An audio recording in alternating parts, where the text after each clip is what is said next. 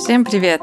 В эфире подкаст «Надо пробовать», адресованный тем, кто стремится делать что-то классное для белорусок и белорусов и по возможности не допускать на этом пути досадных ошибок. Сегодня поговорим о том, как привлечь к себе внимание медиа и как это внимание удерживать с течением времени.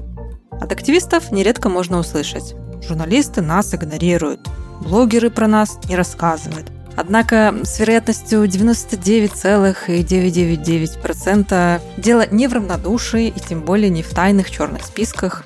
В чем? Отвечает медиаконсультантка Яся Королевич-Картель, которая 10 лет проработала в лайфстайл-журнале CityTalk, журналисткой, редакторкой, а затем и совладелицей.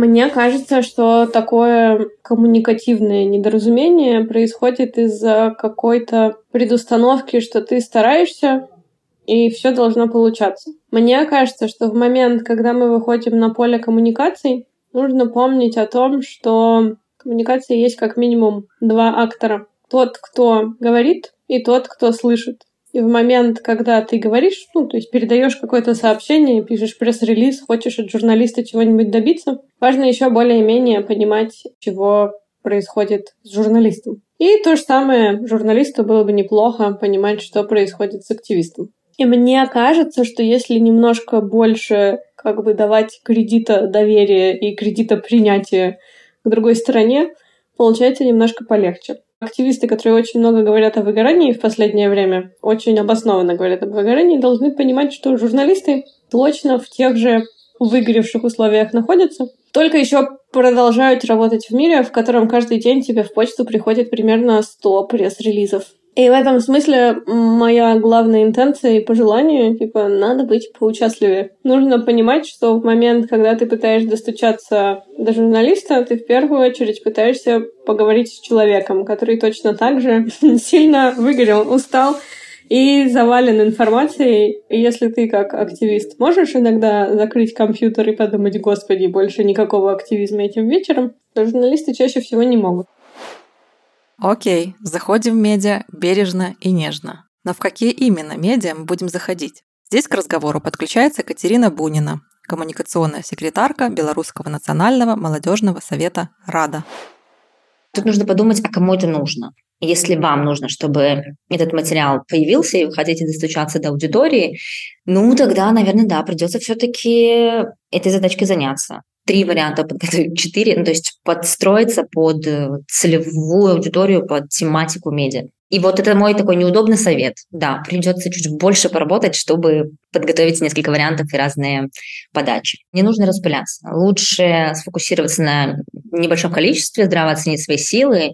Два-три медиа, с которыми совпадает аудитория, те, с кем нужно работать. Потому что мы, допустим, можем рассказывать про культурную инициативу, а, отправляем пресс-релиз, я не знаю, на хартию. Это сейчас очень грубый пример.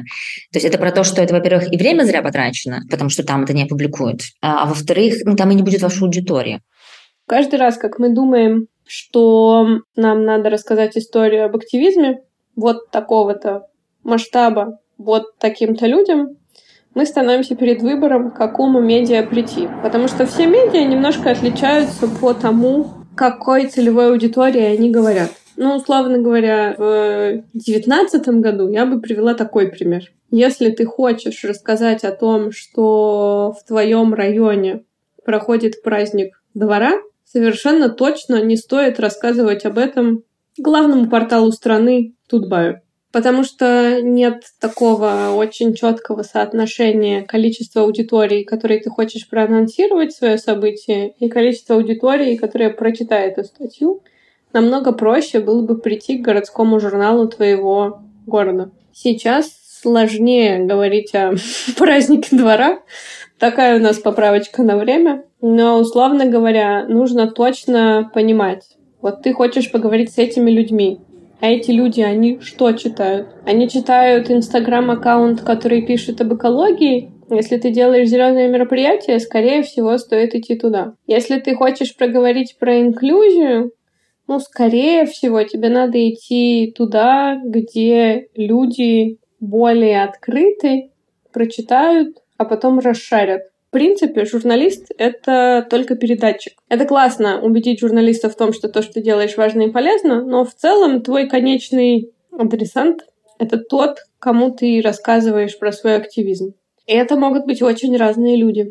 И в этом смысле мы можем говорить о том, что нам важно понимать, а как именно люди потребляют информацию. И, например, вспомнить, а как именно мы потребляем информацию на что мы, как читатели других э, активистских э, сообщений, реагируем больше всего. Помните, был такой журнал «Имена»?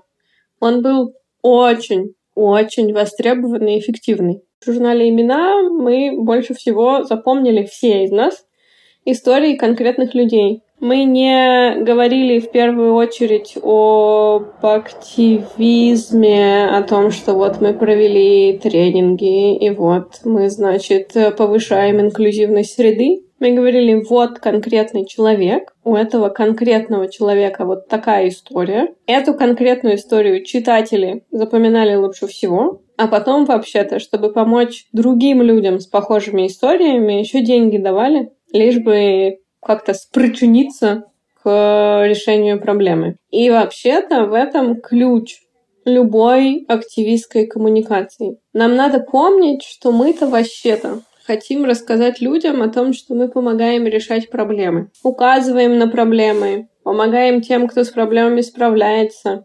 И все это о конкретных людях. И вот эти конкретные люди, их истории чаще всего наиболее классно работают и с читателями, и вообще-то с журналистами. Журналисты всегда находятся в поиске классных историй. С одной стороны, их бомбардируют э, не очень полезной информацией, а с другой стороны, они всегда хотят еще немножко информации. И мы, как активисты, можем связывать, или вы, как активисты, можете связывать нас, как журналистами, и показывать вот, смотрите, этот человек, за ним есть история, за этой историей есть э, проблемы побольше.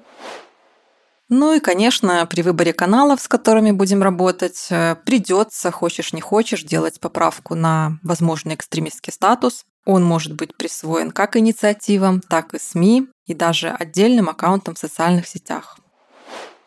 Если вы не экстремисты и хотите как можно дольше ими оставаться не экстремистами, то, конечно, не идите на Белсат. Ну, и не только. Я имею в виду к тем, кто признан э, экстремистами и там, не знаю, за комментарии, которые или там, не знаю, публикацию могут последовать последствия. Осталось еще очень много классных медиа, с которыми можно работать. И повторю, в таком случае медиа же это такое широкое понятие. Это не только про СМИ, там, онлайн-СМИ. Это, вот как я и говорила, микроблогеры, это различные медиа, которые есть только, допустим, Инстаграм и так далее, там, ТикТок. И тогда просто приходится думать больше больше про разные форматы. И окей, кто-то не прочитает про масс-материал на зеркале, да, с гигантским охватом, но и не факт, что там будет очень много вашей аудитории, которая вам нужна. Но тогда вы, допустим, заколабитесь с тремя аккаунтами в Инстаграм или с микроблогерами, и вас увидит, да, чуть меньше, но именно той аудитории, которая ваша, которая вот это зайдет, которая на вас там подпишутся, примут участие и так далее. То есть тут просто нужно чуть больше погрузиться в поиск того, где еще находится ваша аудитория. Куда будем писать, определились. Э, теперь нужно выяснить, как будем писать. И в этом тебе может здорово помочь гайдлайн по коммуникациям 34 Макнет. Э, ссылку на него ты найдешь в комментариях. Ну а сейчас слово Ясе и Кате. Когда мы думаем о том, что у журналиста 70 сообщений в почтовом ящике, нам нужно еще знать, как именно мы пишем письмо для этого журналиста. Даже если у нас есть какой-то великолепный пресс-релиз, который мы хотим отправить веерной рассылкой по всем медиа, потому что все должны знать, что мы сделали что-то великолепное, не знаю, подали кого-нибудь на Нобелевскую премию мира. Например, такая инициатива недавно была. Так вот, нам очень важно написать хороший пресс-релиз и в идеале вложить его в тело письма не сохранить его в вордовском файлике с названием пресс-релиз и не положить его в почтовый ящик с темой письма пресс-релиз. Нам по-хорошему нужно все сделать так, чтобы вас невозможно было не прочитать, невозможно было недопонять. В момент, когда все очень быстрые, очень важно нам соответствовать ситуации. Нам очень важно сделать так, чтобы нас нельзя было не заметить или нельзя было понять неправильно. Я вот по себе скажу, что когда сожалению, раньше. Нам много очень присылали анонсов, когда мы все еще были в Беларуси, когда у нас было безопасно публиковаться. И когда, не знаю, тебе за день приходит пять анонсов, какие-то из них на русском, по-разному оформленные, а у нас как бы свои правила того, как мы что публикуем на сайте, и в том числе мы всегда стараемся только на белорусском языке публиковать. Я сидела, переделывала визуал, чтобы он был более интересный. Я переписывала текст, адаптировала его, переводила. А потом в какой-то момент я подумала, ребят, а кому это нужно? Ну, в смысле, конечно, и мне, как человеку, который занимается коммуникациями, развивает там сайт и все остальное, и мы публикуем возможности для молодежи но вы же должны видеть, куда вы присылаете э, новости. Ну, типа, мы не будем публиковать на русском. И вот я в этот момент так хорошо поняла журналистов-журналистов, у которых 10 штук, а то и больше таких анонсов бывает в день ну, или в пару дней. Перед тем, как отправить, я мониторю какие-то последние материалы, которые были. И я просто думаю, как мою тему можно упаковать так, чтобы это подходило вообще под тематику медиа, чтобы было интересно кликнуть и полистать.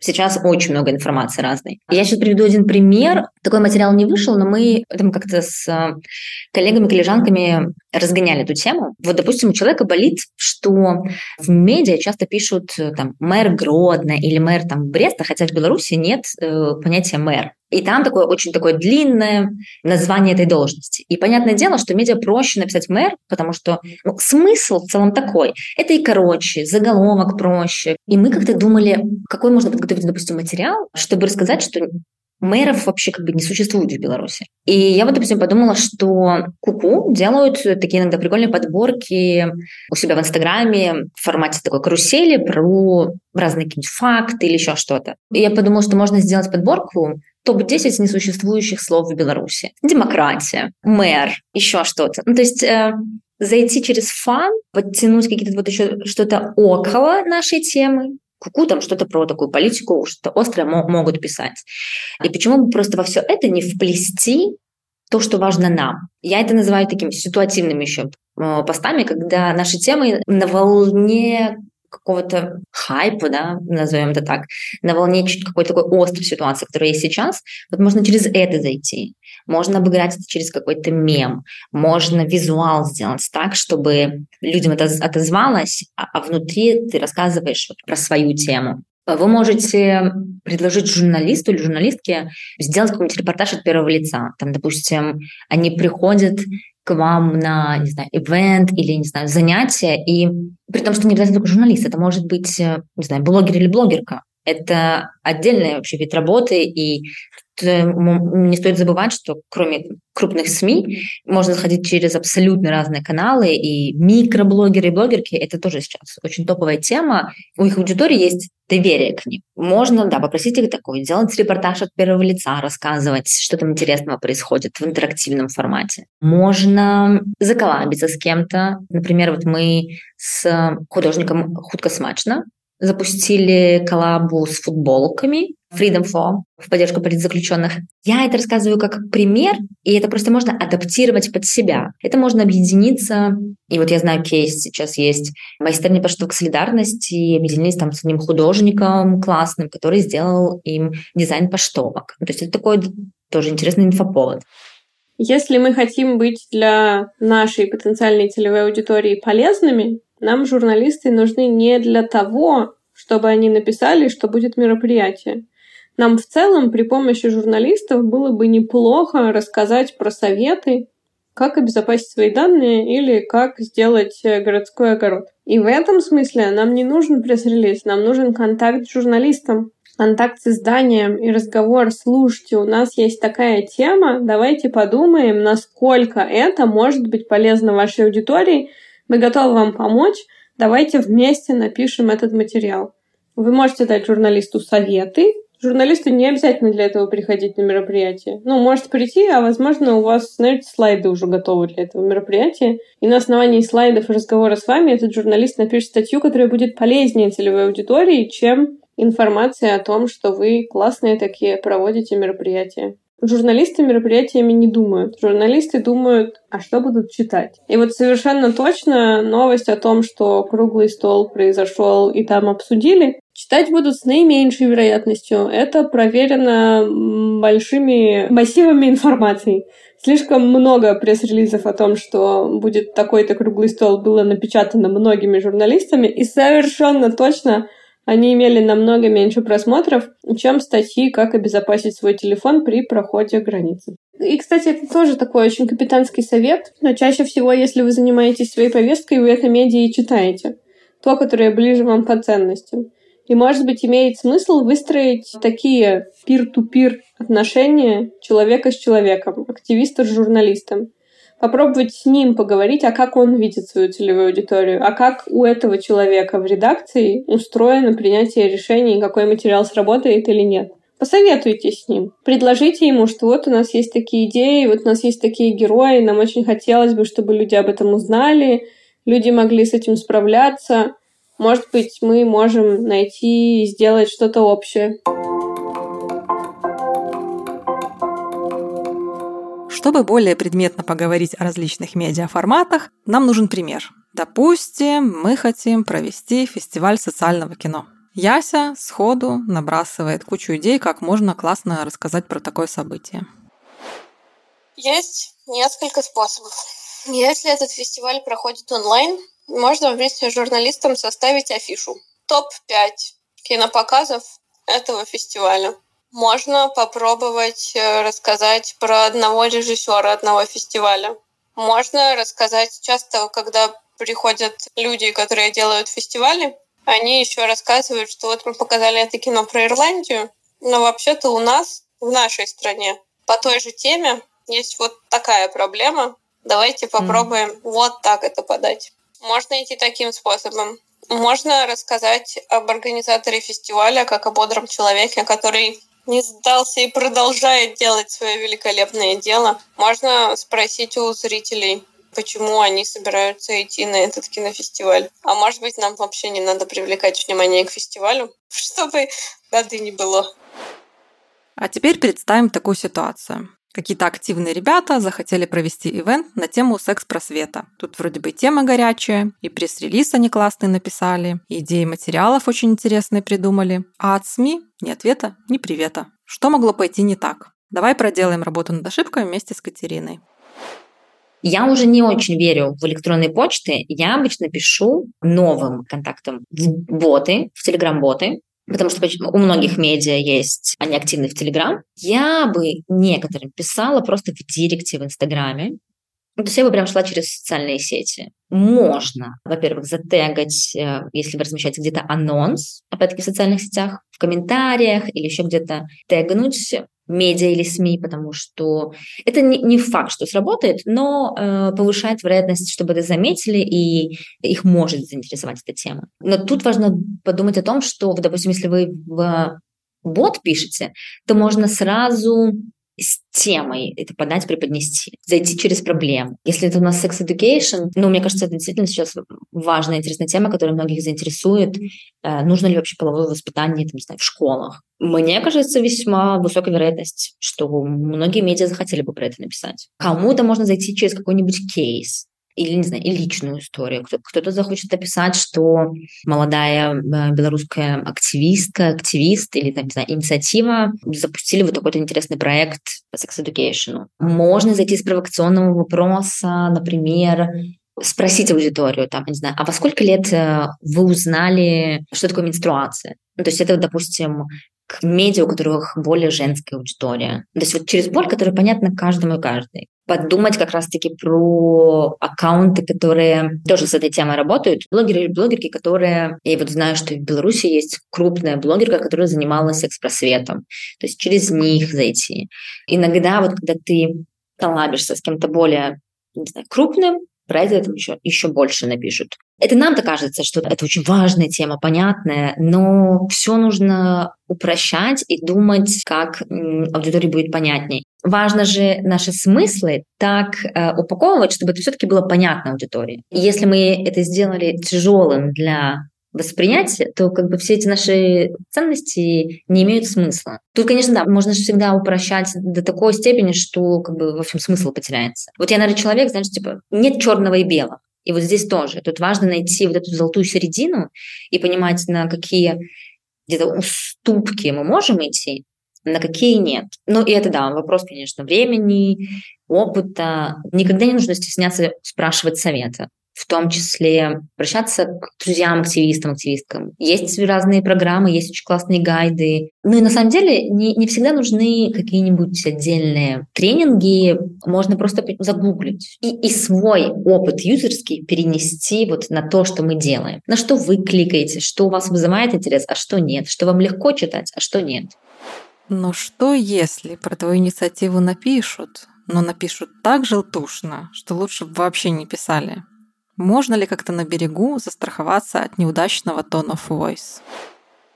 Есть кейсы, когда могут прислать на вычетку что-то, и там можно это, не знаю, прокомментировать, обсудить. Бывают кейсы, когда приходилось, там, не знаю, после публикации писать э, журналисту или журналистке и просить там кое-что подредактировать. Но э, я считаю, что это абсолютная норма э, на этапе вот работы совместной, проговорить, если же ваш материал взяли и адаптировали без вашего согласия, то есть вы, вы в этом не принимали участие, то абсолютно нормально как бы потом написать, связаться с редакцией. Бывает желтизна очень сильная, но для меня тут опять-таки есть оттенки желтизны. И, конечно, если там знаю, написать «Белорусский национальный молодежный совет Рада принял участие в международной конференции», я сама понимаю, что это скучно и неинтересно. Ну, это сейчас просто как пример. Во-первых, у нас там, не знаю, сложное название, во-вторых, ну, просто факт чего-то, это как бы, да, неинтересно. Когда есть как-то стринка в заголовке, я считаю, что это правильно и должно быть.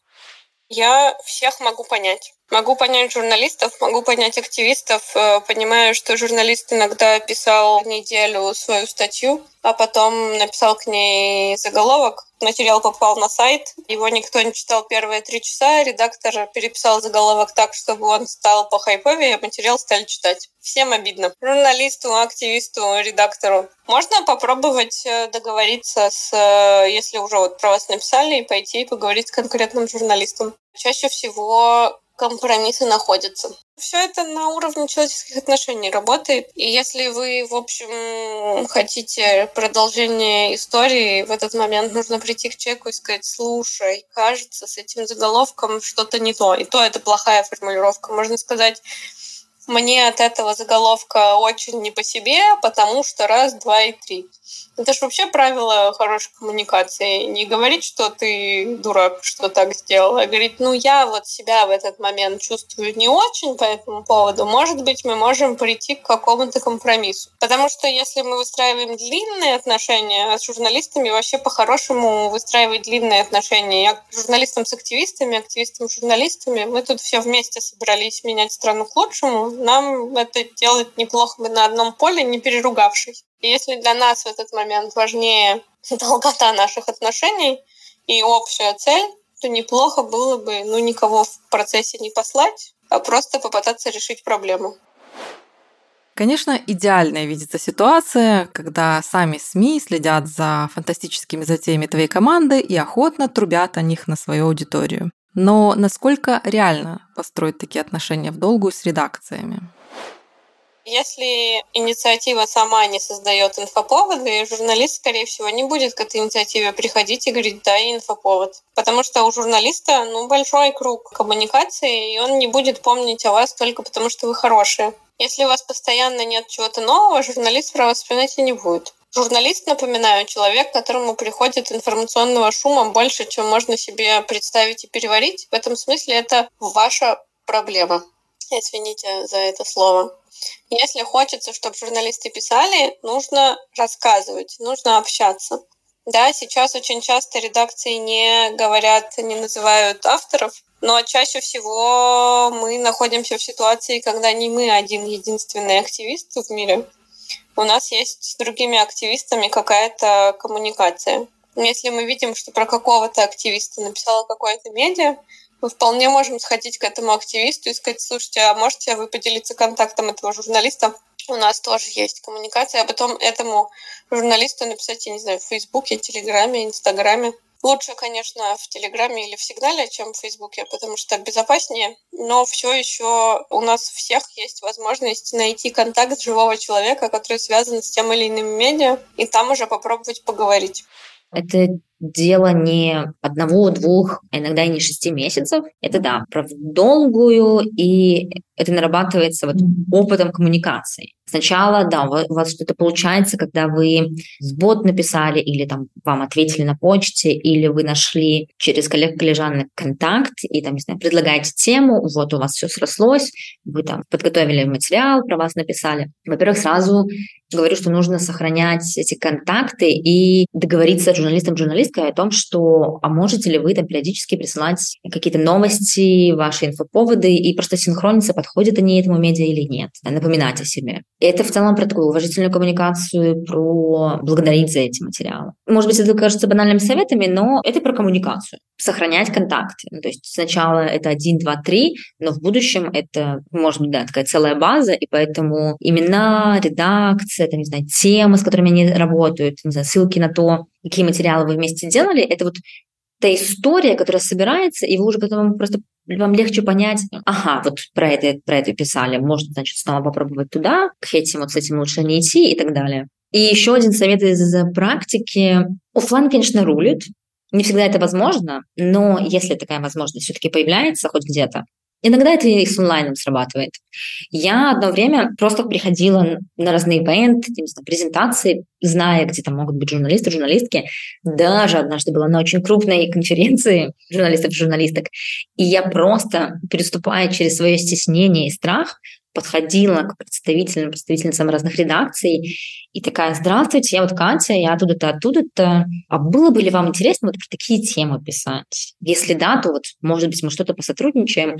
Иногда из этого что-то получается, иногда тебе могут сказать, там, не знаю, ну, нет, это не совсем про нас, но все все равно очень как бы с пониманием относятся, и тебе просто могут посоветовать, что вот с этим лучше идите туда-то. Или вам в тот же момент вообще сбросят контакт журналиста, типа вот спешитесь, э, обсудите, я не знаю, тем. Вот не стесняться и просто подходить, потому что как мы ищем, кто про нас может написать, так и медиа, конечно, тоже нужны инфоповоды. Мой коллега очень любит повторять. Есть книжка такая «Семь навыков высокоэффективных людей», да, и там вот есть это один из навыков, такое правило скорее, про вин-вин. То есть, когда вы подходите с этим э, с каким-то предложением к журналисту или журналистке, вам нужно донести свою мысль так, чтобы для вас выгода понятна. Вы хотите, чтобы про вас написали, но вам нужно подумать, как сделать так, чтобы журналисту было интересно, какая выгода будет журналисту, что он получит. Интересную классную тему, крутой материал. Тоже важно думать, а как много сил журналист, журналистка потратят на это, его ли эта тема. Ну вот, в общем, нужно искать так, чтобы эта выгода и польза была с обеих сторон.